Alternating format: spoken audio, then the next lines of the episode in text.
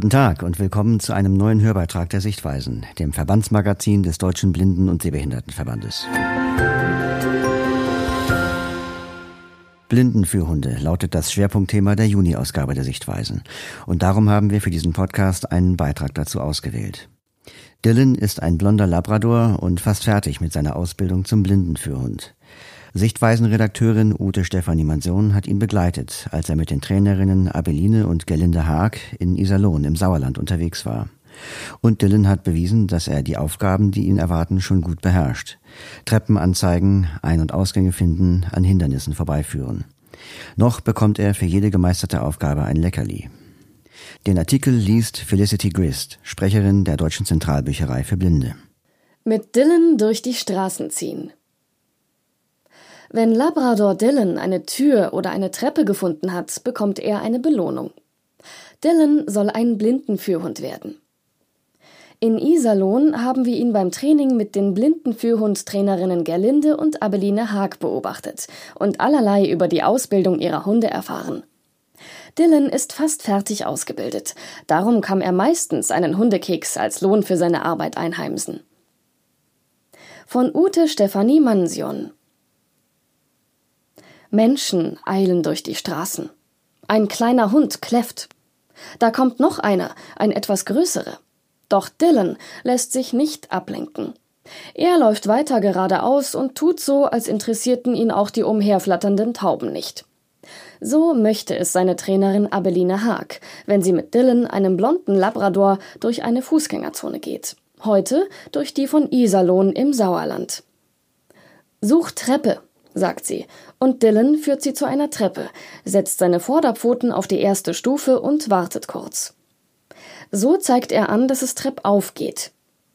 Abeline Haag gibt ihm einen Hundekeks als Belohnung. Dylan ist zweieinhalb Jahre alt, seine Ausbildung zum Blindenführhund fast beendet. Absolviert hat er sie in der Blindenführhundschule Haag in Hema nahe Iserlohn. Dort trainieren Gerlinde Haag, ihre Tochter Abeline und Juliana Filbusch die Hunde. Jede von ihnen hat jeweils zwei bis drei Auszubildende unter ihren Fittichen. Doch jede übernimmt auch mal das Training der anderen Hunde. Vor rund 20 Jahren hat Gerlinde Haag den Schritt von der Angestellten zur selbstständigen Fürhundtrainerin gewagt. In Hema stehen den Tieren 4500 Quadratmeter Land zur Verfügung. Zum Herumtollen. Denn die Hörzeichen, die ein Blindenführhund befolgen können muss, werden in verschiedenen Städten und da, wo die zukünftigen Halter wohnen, erarbeitet und geübt. Such Eingang, fordert Abeline Haag Dillon auf. Und der Rüde führt sie zum Eingang eines Modekaufhauses. Als er ein paar Minuten später das Kommando Ausgang hört, strebt er dorthin, wo er und die Trainerin hereingekommen sind. Gut gemacht, freuen sich Mutter und Tochter Haag, und Dylan freut sich über ein weiteres Leckerli. Früher ist man sehr grob mit den Hunden umgegangen, berichtet Gelinde Haag. Wir arbeiten heute so viel wie möglich mit einer Belohnung für alles, was der Hund richtig macht. Irgendwann hat er das, was er tun soll, so verinnerlicht, dass er die Belohnung nicht mehr braucht. Macht der Hund etwas Unerwünschtes, meckert die Trainerin oder gibt ihm durch die Leine zu verstehen, dass er gerade etwas falsch gemacht hat und bekundet umso mehr Freude, sobald er das gewünschte Verhalten zeigt. Hunde verstehen diese Art von Lob und Tadel. Sechs bis acht Monate dauert die Ausbildung eines Blindenführhunds. Hinzu kommen 18 bis 21 Tage Einarbeitung für den Hund und den zukünftigen Halter. Am Anfang trainieren wir zehn Minuten mit dem Hund, erklärt Gerlinde Haag. Im Laufe der Ausbildung steigert sich das Training dann auf bis zu zwei Stunden am Tag. Länger sollte ein Hund auch später von seinem blinden Frauchen oder Herrchen pro Tag nicht für Führaufgaben in Anspruch genommen werden, sagt sie. Denn die Arbeit sei für den Hund sehr anstrengend. Zwischendurch brauche er immer wieder Pausen. Wege, Treppen, Ein- und Ausgänge, Kassen in Geschäften, Bänke zum Ausruhen, Briefkästen, Ampeln und Zebrastreifen finden, Hindernisse umlaufen und Bordsteine anzeigen. All das muss ein Führhund können. Nicht nur in dem Ort, wo sich zufällig seine Führhundschule befindet, sondern überall. Der Hund muss die Hörzeichen, die er erhält, generalisieren, heißt das in der Fachsprache. Man sollte kurze, knackige Wörter als Hörzeichen verwenden, erläutert Gelinde Haag. Und sie sollten einen unterschiedlichen Klang haben.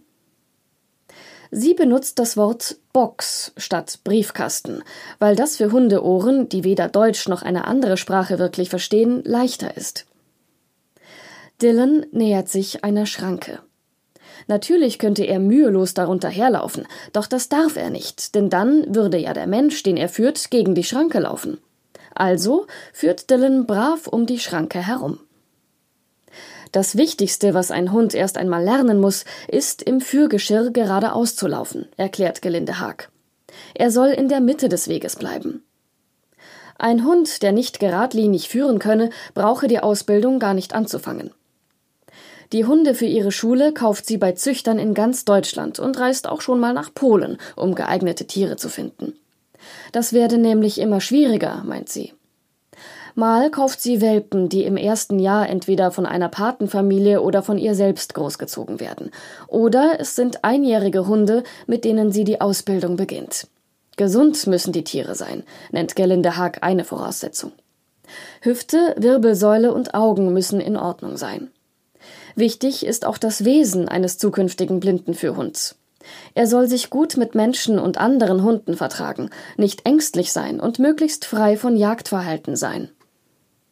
Mit Menschen, die einen Hund von ihr haben möchten, spricht Gerlinde Haag ausführlich. Sie möchte wissen, wofür der zukünftige Halter oder die Halterin den Hund braucht, welche Wege er gehen soll.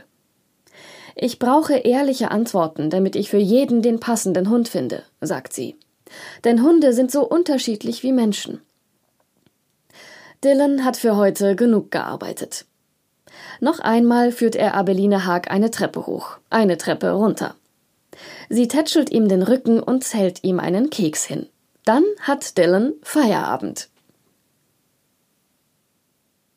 Blindenführhundschule Gerlinda Haag. Brockhauser Weg 95 in 58675 Hema. Telefon 0 23 72 acht sechs zwei sechs sieben null https Doppelpunkt Doppelslash für Hundschule minus haag.de Für Hundschule bitte mit UE. Ich buchstabiere Haag. H A A G. Eine Liste von weiteren Blindenführhundschulen ist zu finden unter www.dbsv.org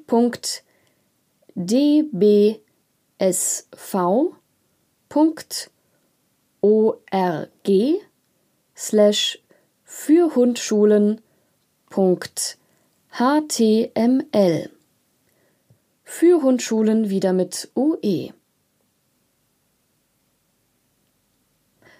Ein Foto zum Text mit der Bildunterschrift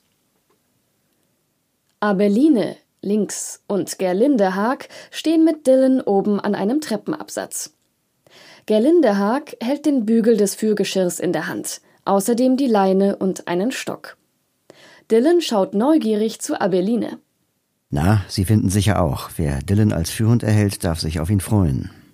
Wenn Ihnen der Beitrag gefallen hat und Sie mehr über Blindenführhunde erfahren wollen, dann fordern Sie ein kostenloses Exemplar der Juni-Ausgabe an.